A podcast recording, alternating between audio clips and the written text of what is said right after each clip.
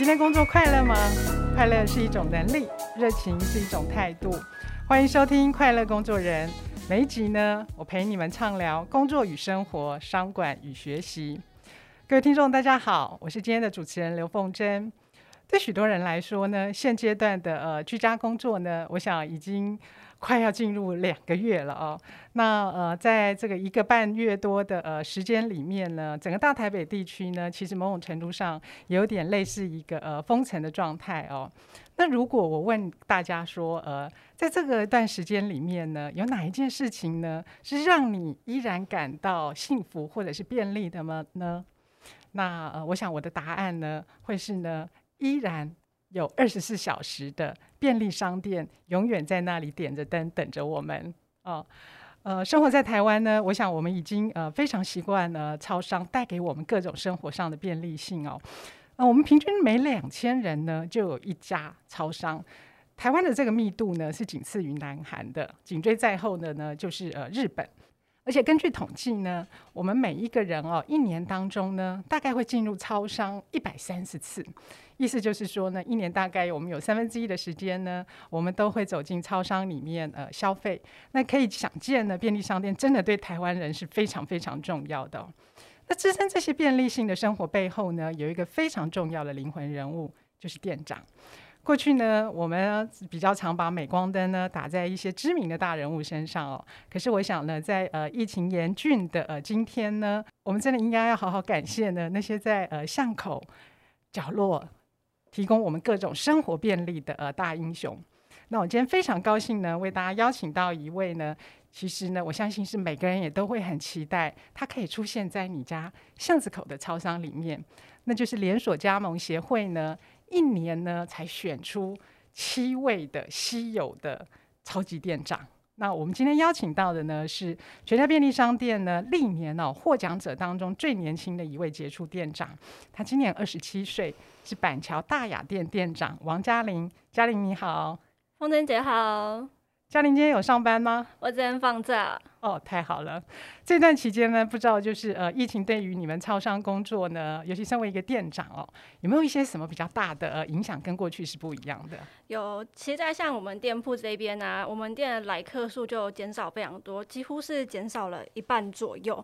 所以你会发现，其实我们有很多空闲的时间是比较少客人进店，然后你同样也会发现消费形态上有些改变，因为一次客人们进店，他们以前可能都习惯只拿一罐铝箔包，他就出去了。可是他们现在都会瞅那种大量购足的部分，一次都是一袋一袋提的，所以他们的提袋率会变增加，也会让我们的客单价去做到提升。嗯，哦，所以这也是跟过去很不一样的地方。以前是几罐几罐的推，现在是一大袋一大袋的呃提领哦。是这样生意呃呃有比较好吗？其实我觉得对我们店铺的生意而言，它是没有到影响那么多的，因为。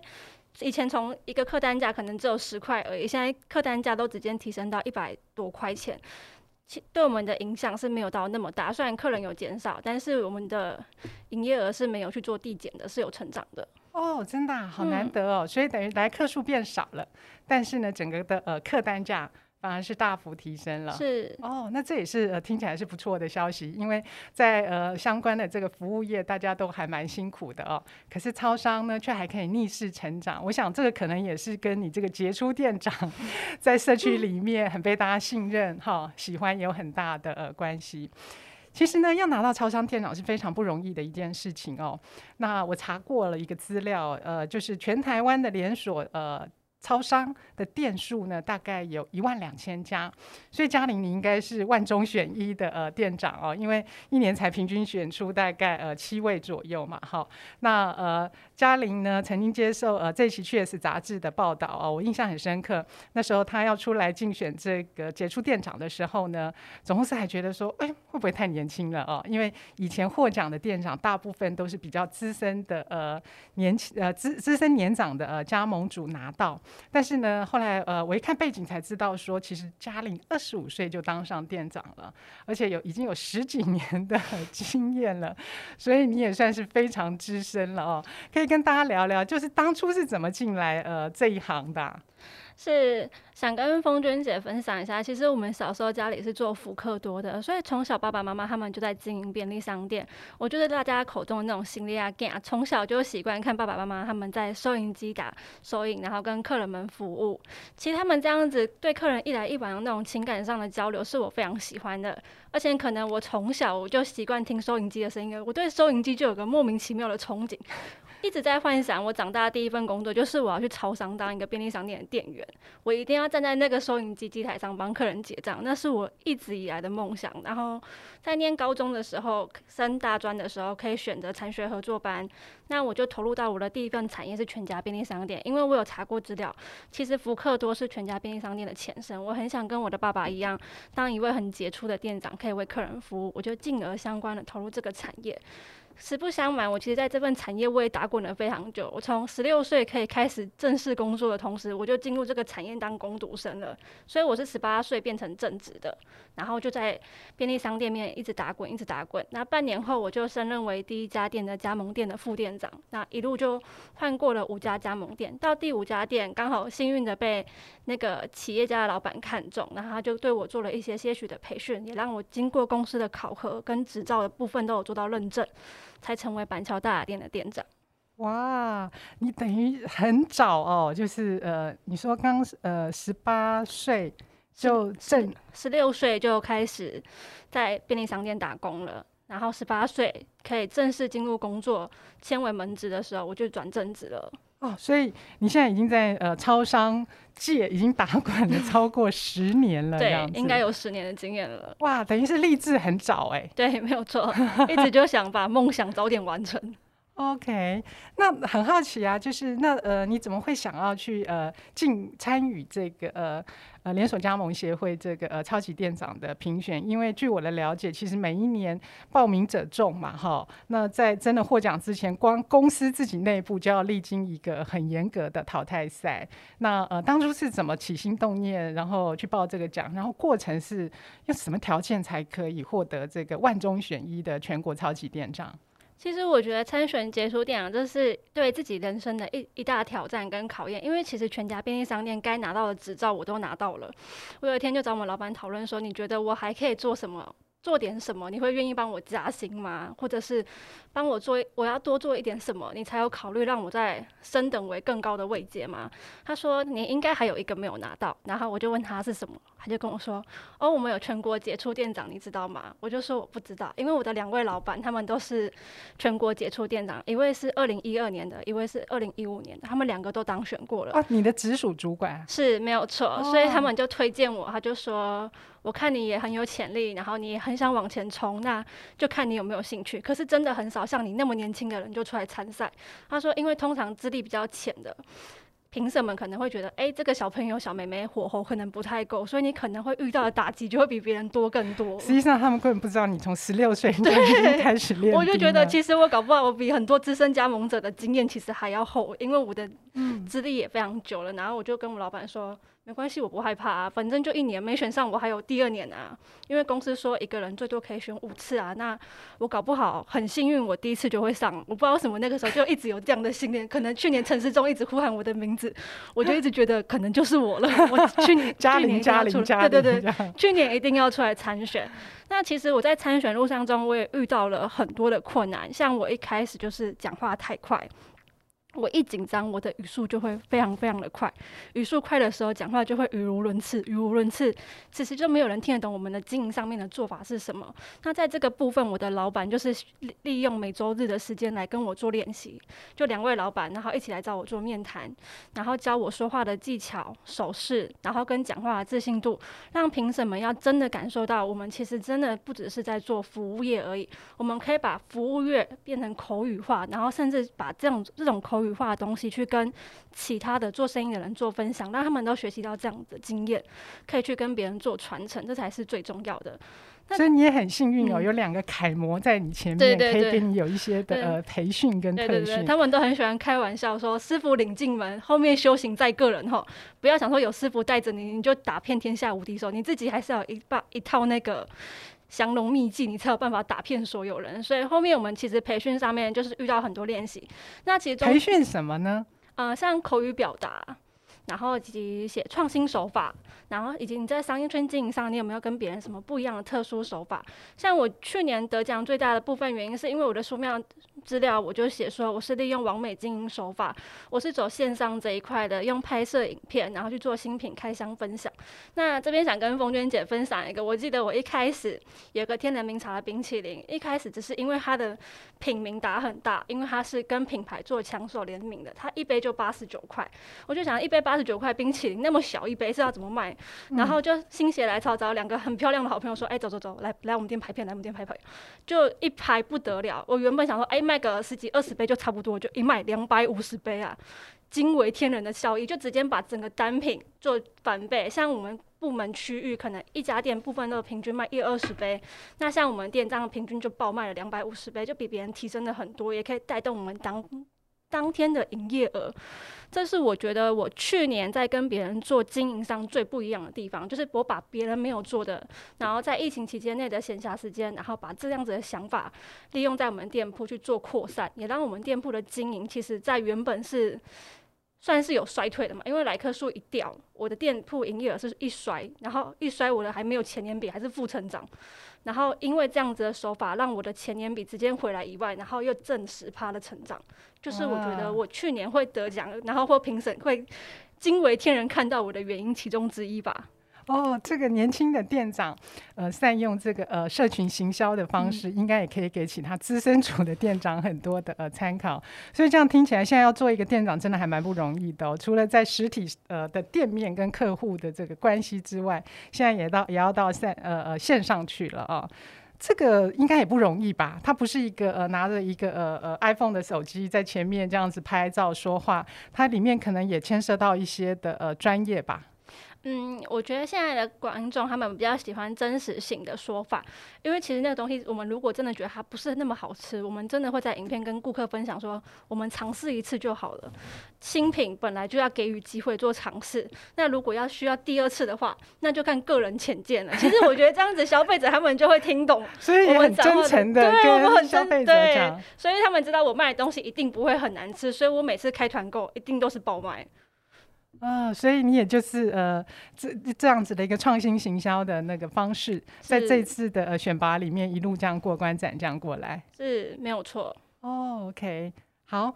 那呃，嘉玲呃，的确哦，就是呃，一个年轻的呃店长，在这个店面的呃经营上，很善用这个线上跟线下的整合。但是我想，你这个呃以完美的方式来操作形象，应该也不是只有这一次吧？后来有一直持续在做吗？应该这么说好了，我除了做线上经营的部分，因为影片拍摄嘛，那场地的部分也是要做一下后置的啊，总不可能每次我们后面座位区都是一片白或一片咖啡色，其实也不怎么美观。那后来我就把这样的想法跟老板做分享。想之后，我就说，我们可不可以打一片干燥花墙？因为其实那成本也很厚重，就是也干干燥花不便宜，对，真的就是不便宜。然后小小一把三百五十块，然后我的老板问我说：“那你有信心把它从营业额里面帮我赚回来吗？”我说：“我非常的有信心，我肯定帮你赚回来。”那后来我们就打了一片这样的干燥花墙之后，其实在后续六月份疫情稍微微解封，去年的时候，我们有一副。那个报复性的国旅，其实因为我们店铺做了新装置之后，导致有很多客人是来我们店做拍照打卡去做宣传的，所以我们其实在后半年度的营业的部分都做得蛮好的，就是跟前年在做对比的部分，都是都有在做持续性的成长。那也是可以建议一些有在做生意的人，不妨可以着手改造一下自己的店铺，成为一些打卡景点，真的会带动店铺的来客率。所以等于在这个呃呃市场低档的时候，嗯，反而逆向投资，然后呢，等到市场回来的时候，客人也就大幅的呃回来了。嗯，没有错。不过这嘉龙嘉嘉玲，我觉得你倒是蛮有勇气的，因为很多人呢，呃，很敢跟老板要资源，但是呢，不大敢承诺，呃，这个呃业绩或者是呃成效。所以你在跟老板要资源的时候，你也同时很有 guts 的哦，很有承担的，还跟老板说你一定会做到。呃，这个呃胆识是从哪里来的？胆识吗？因为我觉得大家都会说年轻人比较勇往直前吧。我觉得我就是那种年轻的那种比较不服输，就比较勇往直前。其实，在经营过程上里面，比较真的不会害怕失败的原因是，其实失败了又怎么样？我们还有重新开始的机会啊。所以真的在经营上面不要怕，就是遇到挫折或失败什么之类的。有很多事情本来就是徒劳无功的，但是如果你没有一直重复的去做这件事情，你们要怎么去拿到后面那样子丰厚的收获呢？所以我都要告诉自己，我可能就是比较属于那种需要一直做、一直做才有办法得到收获的人。无论那件事情我是不是做了很多次，那我就是持续去经营。其实消费者他们都一定会看到，我们是很用心的在对待店铺的。即便他们的店长很年轻，但是也绝对是他们最信赖依靠的好伙伴。真的是呃很不一样的这个呃年轻店长哈。那呃我想就是说呃在二十七岁的时候呃要经营一家店哈。那我想你下面应该也带了不少同仁吧？嗯，我现在底下有五个员工。哦，五个员工。嗯，好，我们过去呢也做过很多这个呃超级店长的相关报道哦。我常常觉得呢，作为一个呃店长呢，其实他很像一家呃小型企业的小老板 CEO。为什么呢？因为呢，他要解决问题能力非常强。就像刚刚嘉玲跟我们分享的，市场不好的时候怎么办啊？把客人再怎么样重新呃赢回来啊？哈，要能够在前台服务，那也要能够在后台管理，包含这个呃进销货、扛盈亏。然后呢，人员的招募跟训练，商圈的经营，甚至也要做一些社区的公益嘛，好，所以真的是面面俱到的呃专业经理人哦。那我想要请教嘉玲的，就是说呃呃，在怎么样，就是说呃，可能服务业其实也是很多人会进来的呃行业，好，那你等于是在非常短的时间之内，就从一个前台的呃这个店员，到最后可以扛一家店的呃这个营收。那呃，怎么样在那么短的时间之内，可以让自己肩上承担那么大的呃责任呢？嗯，在短时间可能真的是没有办法，因为一大部分的人通常接受到这么样多的责任的时候，通常会觉得被压得喘不过气，但是需要给自己适当的休息时间。像我时常会跟伙伴讲说，其实店不只是我的，店铺是大家的，经营不只是我的，经营是大家的。我会赚钱，啊，你们都不需要不需要赚钱吗？那我觉得有钱要大家一起赚。像其实，在我们做线上的部分，团购经营也不只是店长的责任。除了店长去做推播以外，我们现场的门职人员他们也会去招揽客人一起进入群组里面来，或甚至去做实体分享，跟店跟店铺的客人就说：“哎，这个商品很好吃，你有没有兴趣？”像我每次都很喜欢多叫货进来卖。例如说，我明明这个商品我可能只团了二十四条，可是我就很喜欢多叫个六七条，我就看他们现场销售，看他们平常。没有学到我的精华，去跟客人做分享，可不可以去做完面销动作？那我们就会做个积分统计赛活动，那看谁是当月的销售王，我们奖金就分多一点。那也有最佳进步王，然后或者是系带奖，因为我觉得其实经营它本来就是手把手的经营，如果没有一个一个人去做传承，这家店是经营不起来的，因为一定会有人进来，就会有人离职。那我希望我的店铺里面每个门职人员，我不要求他们要做到一百分，但是他们绝对都都是应该是八十分，而且并且。是店铺里面客人他们都喜欢的好店员，然后第如果他们找不到店长的话，也可以去找店员聊天啊，或者是找店员去询问一些相关的事情，去做到解决。我希望我的店铺应该的每一位门子，他们都是可以达到这样子的程度，也可以，也因为我都是这样子培训他们，所以才让我店铺，我觉得我们店铺的氛围算是好的，不会是太差的。因为每个伙伴进来，他们每次看到他说：“哎、嘉玲店长来了。”不是，哎、欸。呃那个嘉玲来了，赶快跑哦！我觉得店铺氛围应该是开心的，因为店铺的氛氛围其实是可以感染给客人的。像我们店铺的客人很喜欢来我们店铺的原因，他说：“因为我觉得来到你们家，你们家的店员每个人都看起来很快乐，不是会 get 塞饼的那一种。”这是让我觉得最欣慰的一件事情。哦，这蛮不容易的哦，就是呃，在你这个年纪可以把团队还带的呃那么的呃呃融洽，而且跟客客户的呃关系也很看听起来也是很不错的这样。不过我刚刚从你的分享里面哦，我听到一个讯号，就是说呃，嘉玲应该是一个非常喜欢数字的人。对，我很喜欢数字。好，我们在这边先休息一下，是我们下一段再回来，然后请嘉玲。跟我们聊一聊，他为什么那么喜欢数字？因为我通常呢，我在过去的同仁经验身上也看到，就是说，通常一个对数字很敏感、很喜欢数字的人，他工作上的表现呢，也肯定一定会很优异的。好，那我们先休息一下，下半场我们再请嘉玲来跟我们聊一聊这个数字狂的敏感度到底是从哪里来的。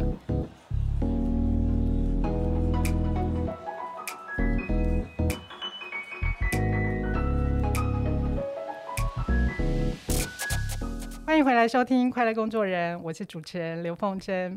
今天很高兴呢，为大家邀请到呢全家便利商店板桥大雅店店长王嘉玲，她是去年呢连锁加盟协会选出来全台湾最厉害的超级店长之一。好，去年这个呃超商类的超级店长呢只有七个名额，那嘉玲呢又是里面最年轻的。在前半段的节目里面呢，我们有听嘉玲跟我们分享到哦，呃，作为一个那么年轻的呃杰出店长，他在经营店铺的管理上呢，他常常跟老板重压目标。我觉得这个话题很有趣，因为很多人呢，常常一听到老板老板交付的呃这个业绩目标的时候呢，都想要跟老板画一下帕拉坎哈，或者是说啊业绩可不可以不要那么高？但是呢，嘉玲常相反。哦，反而就是提自己去提高业绩目标，然后还带着团队一起冲冲冲的呃达成。所以在这里面，我感受到嘉玲好像是一个对数字非常敏感的人。因为呢，在我以前的管理经验里面呢，我常常觉得哦，一个对数字很敏感的，然后对数字呢很有热情的同仁，通常呢他在工作上业绩上的表现，往往也是领先同侪非常多的。那我想跟请嘉玲来跟我们聊一聊，为什么你对数字常常都压得比老板还高？哎、这样提问好像怪怪的。嗯，我想比较想跟大家分享的是，因为我从小就很喜欢赚钱，我觉得赚钱是我人生最大的一个目标。我觉得我做很多事情跟意义，第一件事我就会先看它有符合我要的投资报酬率吗？嗯，所以我很常。就是以前还没有工作经验的同时，到有工作经验之后，我就开始去算我的投资报酬率，说我这件事这件事情它是不是我值得去做或适合去做的。那如果它不值得，我觉得那就不要开始。那如果它适合，那它可能需要一段时间，那必须付出一段努力，我还是愿意去做经营的。我记得那时候十八岁在工作的时候，老板。那个时候的加盟者跟我说：“哎、我们中秋节业绩就是我看别的直营店的店员，他们都卖很多东西，怎么你你这直营店来的你都不会卖？”我就说：“哦，因为我刚做正职，我也不知道什么是销售啊。”然后那时候我们的主管就跟我们的加盟者讲一句话，他说：“你不要看王嘉玲这样，你帮他设定一个数字，他一定会卖。”然后我们加盟者就说：“那你把这六箱红酒出去掉，我就给你多少钱？”这样子，然后他说我给你一千块奖励金，这样子，我想哦，有钱赚呢，多多加的薪水哈，不错不错，我就开始夜市的那个熟客就开始逢人问，我说哎，有人买红酒吗？有人买红酒吗？二九九加一元多一件哦，然后甚至有一次是有一个按摩店的阿姨，她一进来她就说，妹妹这红酒好喝，你喝过吗？我说阿姨我不喝红酒，我说那不然我现在开一瓶你喝看看好了，阿姨说可以开吗？我说可以啊，我说不好喝我请你喝，那就嘣。一开哦，那阿姨不得了，她说：“妹妹，你怎么敢开红酒给现场客人喝？”我说：“阿姨，你不是想试喝吗？”我就说：“如果二九九可以买你的开心，我愿意买给你啊。”就那阿姨很夸张，我记得那一次，然后就卖了三十箱的红酒给同一位阿姨，我就没有卖给其他消费者过了，直接业绩达标，然后甚至做到以上。自那一次经验开始，我就相信我是一个很有实力可以做生意的人。然后我甚至有朋友会跟我分享说：“哎，你怎么没有去卖保险？我觉得你去不去卖保险很可惜，因为我觉得你口才很好，你又很敢讲。”我说：“我觉得便利商店是我最喜欢的行业，因为我觉得它是个铜板生意。一个两块钱的袋子，我可以把它卖到两万块，甚至卖到二十三二十万块，你不觉得很不简单吗？保险业一份保单是一千多块、两千多块，但是他们是高单价的数字，要去销售本来就会有很。”可以拿回的回扣很快，但是我是把小东西卖到变成大数字，我觉得这是更有成就感的一件事情。所以自那个时候开始，我就非常喜欢对业绩这个东西去帮自己设定目标跟数字。然后我设定完成之后，我会先做到一半，然后快达标的时候，我就开始问：请问我这样子我的回扣可以拿多少？再回头跟老板讨论，去讨论，先做底一点成绩。我要先做给他看，刚刚说：“哎、欸，我差不多快到了。那你觉得这样子可以拿多少？”我记得那时候，老板这时候就要乖乖就范了，因为已经快要 做到了。对，我那时候记得印象非常深刻的是，我在第一家店。的时候，然后我们就做了部分的业绩，然后我们就开始问老板说：“哎，老板愿意给多少？”他听说那个老板以前是不发奖金制，但是自从我那次一问之后，他就开始出奖金制活动，要带动各家店铺一起开始这样做。哇，所以你还可以搞改变老板的决策。对对对对对。然后之后我们老板就开始都会习惯性就说：“哎，我们这档中秋节，然后开始设定目标，设做多少给多少，做多少给多少。”然后你就会发现有很多跟我一样非常有冲劲的店长，然后开始狂做，就快榨干老板的奖金制了。哦，所以嘉玲反而反其道而行，就是先展现自己的实力，然后呢，实力展现到一定程度的时候呢，再来跟。老板讨论，不管是资源啦，或者是呃奖励等等的，是，然后让整个事情反而是更容易水到渠成的。对，因为我觉得，如果我们没有先拿我们部分实力出来，然后就跟人家开口要资源，人家会很难鼓起勇气去投资你。但是如果你已经让把你的决心跟毅力拿出来的时候，其实真的会有很多贵人会愿意伸出援手去帮助你。就像你我们平常都会去求财神爷，为什么呢？如果你没有给自己那么多做足的准备及努力，即便财神爷突然去敲你的脚，就这样踢了你一脚，你也进不进去那个门啊，因为你没有做足那那准准备跟努力。但其实当你把事情跟火候一切都到时间点的时候，不用财神爷，你自己就走进去那个门了。嗯，所以等于你的信任存折很足，自己先做一些呃信任的投资，嗯、再让别人来全力支持你啊、哦。是，呃，我想我接下来想要问的就是，呃，当有时候在目标的那个呃部分，你反而蛮勇于。哦，去呃，这个呃，自己去追一个更高的目标状态之下，可是回头你还有团队呀，好，那你要怎么样去呃带领你的团队说呃，我们这一档好，我们这一季。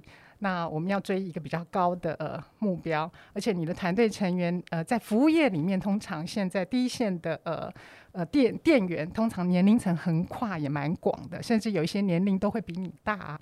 那你回头要怎么样带领你的团队跟你一起去冲冲冲？其实我觉得事先沟通很重要，因为一家店。就真的不是只是店长一个人的，我觉得一家店是大家的。那你们既然愿意到这份企业来工作，你们势必一定是对这份企业抱有一定的梦想。你们可能梦想的不一定是要做到像店长这么样的一个职位，但至少应该都是对销售有些目标跟期待的吧？不然怎么会想进来便利商店工作？因为我会这样分享的原因，是因为我们店铺的门职人员小到二十岁，大有到五十四岁的，所以我觉得。他们都是对销售应该是有一定的期望，或者是希望可以学习到什么，所以进入这份产业。那刚好我没有什么兴趣，我最大的兴趣就是卖东西，所以我很喜欢带领我的伙伴一起卖。那尤其是我们在上班的时候，我们其实从一般销售，我们就会开始先去跟客人做分享。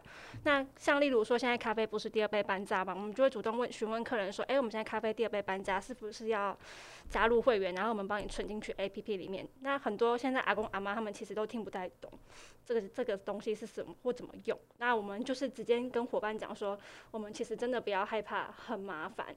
我说你一次帮他用好，你后面会快乐很多，因为他每次都会来找你，因为他觉得你是他生活上最信赖的好帮手。像我们如果遇到这样的状况，我们就是直接帮客人先下载，然后教他做使用，并且教他做兑换，然后甚至也可以跟他讲说，你可以去跟你的孙子讲说这个怎么用，然后跟着你的孙子说之后买六送六的时候都可以直接买好咖啡啊，再转过来给你啊，你就喝现成的就好了，你就不要再花钱买了。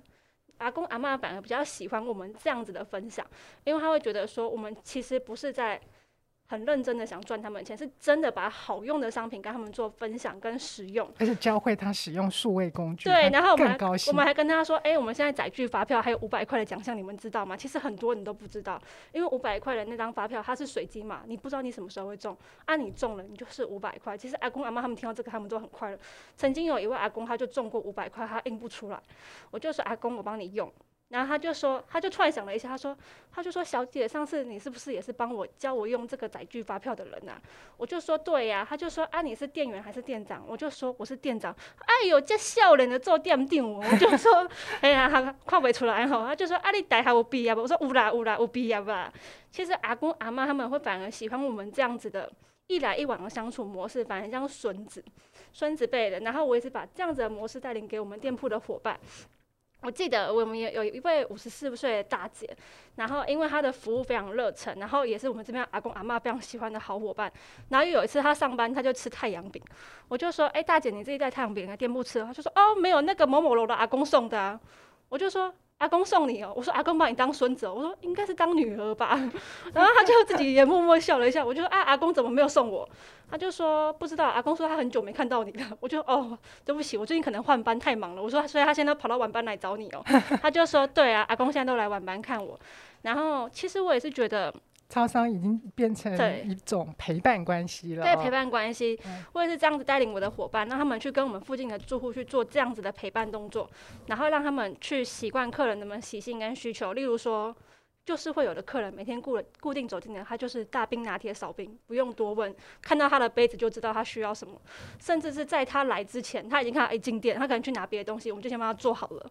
客人会反而觉得我们这种是一种变相的贴心服务，因为我不说，但你懂我，嗯、很像是那种男女朋友在交往的概念。对，我不想跟你讲我想要什么。但是你已经帮我准备好，就会一种背送感动的惊喜，很典型的暖心服务。对，我觉得我们店铺比较走向是这种服务，所以让我们的顾客喜欢我们。然后我们店铺的伙伴如果变得贴心，其实比较会人与人之间的关心及温暖，就比较不会有年龄上的代沟。因为我会常常跟年轻的伙伴说，像大姐或大哥，他们可能动作比较慢，你们不要去催，你们动作很急，但是你们销售能力很好。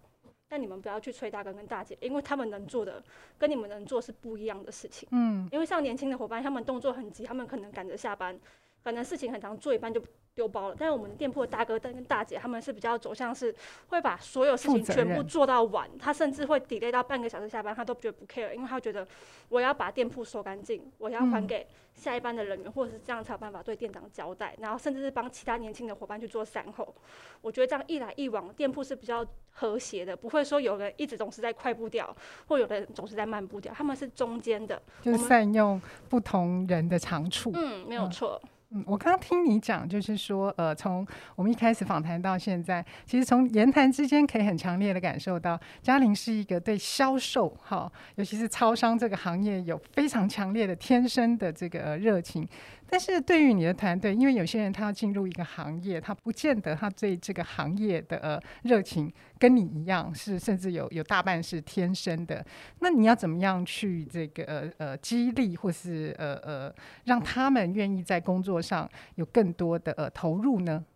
嗯，像呃，想跟凤娟姐举个例子好了，像我们店铺的历世代大概都是二十出，就比我大概小五到六岁的妹妹她们，嗯、她们其实进入这份产业的时候，我就问他们说，你们当初为了什么进来这份工作？他们说找不到工作，所以先过来当一下。嗯，好，我说那服务业大概也是这种情形。我说好，那你等一下。我说那你觉得你这样的薪水，你买得起你喜欢的东西吗？他说，我说现在二十岁的美眉不是都很喜欢追求一些比较贵的鞋子吗？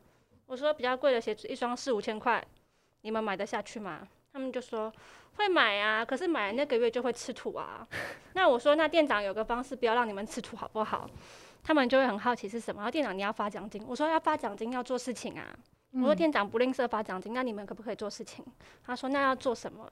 那我就说那我这个月我有什么目标？那我们一起达到。我就分给你多少，你存能存三个月，你就有一双鞋子，而且你不用花你自己的钱买，你可以再去买第二双你喜欢的鞋子。然后他们一开始都会觉得，哎、欸，店长是在开玩笑还是讲真的？我说店长像是会骗人的嘛。然后他们就说，啊，真的有人拿过吗？我说不信你去问之前的人。然后他们就一问，然后也会开始去做跟去动。其实一开始那些新进员工他们都比较害羞，他们比较没有办法去跟客人去做开口及面谈。我说你平常怎么跟聊客人那个朋友聊天的？那就是你一句我一句啊，我说嗯就对了，客人也是你一句我一句。嗯，他说啊，可是客人都阿公阿嬷啊，大哥大姐，我就啊对啊，你都知道人家叫阿公阿嬷跟大哥大姐，你就是这样称呼啊。我说你平常叫你朋友叫什么名字？他说哎、某某某对不对？他就说对，所以你看到大哥就要叫什么？哎、大哥早安，这样是不是就很亲切？然后因为这样子教学方式之后，他们也比较习惯去用称呼式的去称呼我们店店铺里面的客人，会让拉近我们之间跟客人之间的情感。之后，我就会再去带他们销售的部分。举举例说，饮料第二件半价，大哥你要再拿一瓶吗？不会问说大哥你要或不要，直接问说你要不要再拿一瓶。嗯、大哥还没想好之前，我们就会补一句：大哥我们冰箱不是要有，我现在就去帮你拿好不好？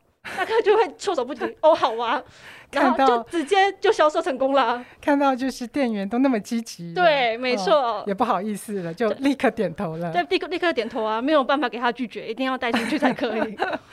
所以这个其实也是有很多的销售的美感。好，就是除了不只是你提到的这个聊天之外，它也包含在这个销售。那你要用什么样子的呃语言转换去触动消费者，再多消费一点？除了你刚刚举的这个例子，还有没有别的例子也可以跟分享给我们大家？下次我们进超商听到的时候，嗯，警觉心就出来。警觉心吗？开玩笑，那可能还是不要分享太多好了，我怕阻止大家太多做生意的机会。开玩笑。那不然我来分享一个比较实际的经验跟分享好了。其实我们店铺的商品，尤其是单价比较高的，我都会希望伙伴先吃过。嗯，因为我觉得你们要吃过，你们真的觉得好吃，你们才有办法发自内心跟真诚的跟客人分享，这东西真的很好吃。你没有带回家，你真的会后悔。嗯，所以有时候我在买一些商品的时候，我会跟我伙伴说：“哎、欸，这看起来很好吃，你们觉得有机会销售吗？”可是它单盒进价一定比较贵，多盒进价会比较便宜。他们会说：“啊，店长，你这个我们都没吃过啊，怎么办？”然后我就说：“那不然我先买一盒回来，我们全部人吃过啊。我们目标就是这一团要出去掉。”嗯，然后他们就说啊，那这这一盒你自己自行吸收。我说对啊，我自行吸收啊，你们要卖出去才有回馈啊。他们就会说那好，然后之后我们就会像以这样子的模式去买一些我们觉得比较有机会去推出去的商品。然后我们先买过来之后，分给每个员工试吃完毕之后，他们会把一些分享心得，就自己在群组上面就是写出来。例如说这个东西超好吃，不买会哭，不买会哭，买一盒不够，一定要买一盒自己吃，买一盒骗小孩，然后第三盒全家人分享。所以会提升客人的代购率的效率，不会让客人每次说，呃，就是团购就是啊，我保持了一个，呃，我先新品加一就好，我先试吃好吃，我再买爆，不会，我们就是第一款下去就是要给他爆满。所以等于所谓的有感行销，嗯，其实要先让你的同仁先有感。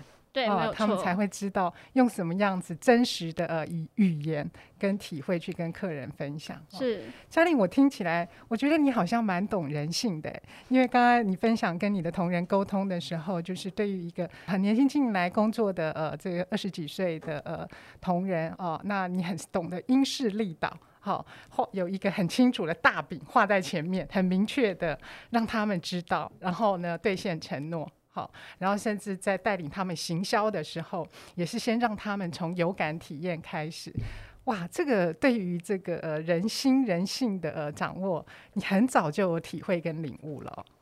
应该是这么讲，可能因为我十六岁就进入这份产业别，所以我很早在很小的时候，甚至不懂事的时候，我就知道社会在相处底下应该是个什么样的形态，而且自己也经历过那个时间时段。当时遇到的加盟者可能不一定会是以我现在的方式来带领我，但我知道我自己喜欢什么，我就想把我喜欢的也跟这些员工们去做分享，让他们知道说，其实你们在这个年纪，你们所想要的，你们所感受到的，其实我都亲身经历过，即便那个时候我没有人可能这样子。带着我过，但是如果我有能力的，我愿意去跟你们做分享，而且你们之后学到的也不会回到我身上来，因为你们可能带这项资源，你们就离开这份产业别。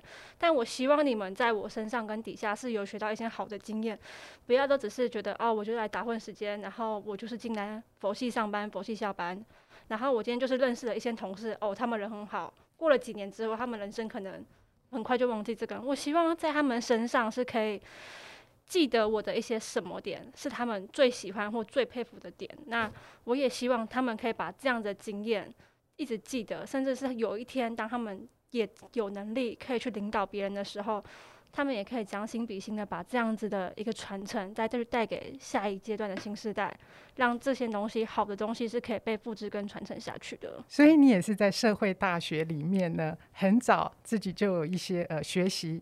呃，透过再透过整理跟那个、体悟的、哦，那我想要呃再请教一下嘉玲，就是呃我们刚刚听到你从这个经营一个店铺到怎么样带领团队，其实做事情都很有系统跟呃章法。好，那我想要请教，除了就是呃过去从产学到大学毕业，然后进入这个行业，在这个过程当中，你自己有特别去做一些什么样子的自我呃学习或投资吗？应该这么说好了，嗯。我从以前在学习的时候，就是只要进度落后别人，我就会很不甘愿。记得那时候在进入全家正职门职的第一个月的时候，因为当时进入那间加盟店，那间加盟店每个员工都比我资深，所以他们都是工读生。但我挂着正职的名义，那我的能力又比比人家不好，我就是利用下班时间到我原本打工的店铺再去做精进跟学习，然后可以赶快把能力补齐之后，然后超越他们，并且带领他们，然后也赶快考试。考过公司的考试，然后就一路成为副店长。你说你下了班之后，对，然后你再去以前打工的呃店铺，店铺，然后再继续去做学习。对，就是去学后场作业啊，订扣技巧啊，然后学习那些报表资料怎么看啊，然后营销废弃啊，怎么控制。都去再去做精进跟学习，这个每天要花你多少额外的时间？至少六个小时吧。就是我可能一天上班八个小时之后，我会再花六个小时的时间去做学习。嗯，那那时候前一家的那个呃店长怎么没有挖角 你那么认真？好 难，他们也请了一个产学生的，我可能进不太进去了。哦，所以等于你是在那个状态之下，用 double 两倍的时间去加强自己在经营店铺上的呃能力，哎。对，因为我觉得其实一份工作，它就是。一直在做一模一样的事情，那你只要做久了、做多了，你其实就会了。它每每个岗都是一样的。那重点是你怎么在快速的时间去浓缩那些事情的步骤，然后你要怎么去拆分你的工作，你要怎么样去做时间规划，把你那八个小时内在上班时间内分等的很好，然后去做完你每一件应该要去做的事情，你才有多余的时间可以去想你要怎么做生意跟赚钱。所以我其实是利用那六个小时的下班时间，先去学我前面八个小时要学会的事情。嗯，当我花完半年的时间学起来之后，我后面才开始有多余的时间。可以去想我要怎么做生意哇，所以长达半个老老板，长达半年的时间，其实对这个呃体力也是蛮大的考验哦。不过还好年轻啊，啊，对，十八岁很年轻，不怕累，不怕累。哇，这是真的是很很很很了不起的呃坚持哎，因为现在可能很多人在学习上的时候，总是很容易给自己一些借口嘛啊，太累了，然后要工作生活平衡，然后还有就是说这个也没有钱拿，干嘛要花那么多的呃时间？但是你在十八岁的时候，真的在这一块就比别人。早会很多，对，因为我真的觉得有很多事情。不会有从天下掉下来的糖果，或从天上掉下来的金币让你去捡，因为你真的没有非常努力，你真的不会看起来毫不费力。你一定要做了非常非常多努力跟准备，才能让你看起来毫不费力。就像我今天可以在这边跟凤珍姐聊天，不正是因为我去年在杰出店长选拔比赛里面做出了非常多的努力跟投资，那我也选上了，那也让大家都看到我是谁，那也让我今天有这样的机会可以在这边跟凤珍姐做分享。我想我我们今天听嘉玲跟我们分享那么精彩的内容哦。呃，大台北地区的朋友们 可能应该也很好奇，就嗯，哪一天有机会经过板桥的时候，去嘉玲的这个大雅店来呃见见嘉玲长什么样子哦。嘉玲可以告诉我，你们的你们的店在板桥哪一区啊？在光华商职的旁边。那我们后面有一个很大的标的物是新北市立图书馆。嗯，那边蛮漂亮的，可以去那边拍照跟打卡啊。拍照打卡完就可以来我们店找我喝咖啡。现在疫情期间可能还不能进来，但是之后解封过后，我们的疫情的座位区会回复啊。那边大概是三十二个座位区，其实可以容纳非常多人，所以大家真的是有空的话，可都都可以来找我喝咖啡。所以呢，呃，如果跟嘉到嘉玲的店呢，说你是呃听天下的听众，有听过呃嘉玲的音频的话，所以嘉玲可以给一些折扣或优惠。邀请咖啡，邀请咖啡，哦，请咖啡，对对对，非常好。关键字，关键字。好，最后呢，我想要请教嘉玲哦，哇，我看你从十呃十六岁开始打工，然后到现在拿到呃全国稀有的这个超商类的店长，才二十七岁，那你下一阶段的呃人生目标是什么？啊，我下一阶段的人生目标吗？除了结婚以外，我想开店。啊，有一家自己的店。对，我想有一家自己的店，因为我觉得十年磨一剑，可能我剑还磨得不够锋利，所以我可能还需要三年至五年的时间。但没有关系，等我磨砺之后，我就想要开一家属于我自己的店。有给自己一个呃多久的目标吗？希望三十五岁以前可以开成功。哇，三十五岁就自己当当家了，对，没有错。好，我们也祝福呃嘉玲这个梦想可以提早的呃实现。那我们今天非常谢谢邀请嘉玲来我们的呃节目。那呃我下次有机会到板桥的时候，也想要去嘉玲的店看一看，让嘉玲请喝一杯咖啡。好，没有问题，我等风娟姐。好，谢谢各位听众朋友，拜拜，拜拜。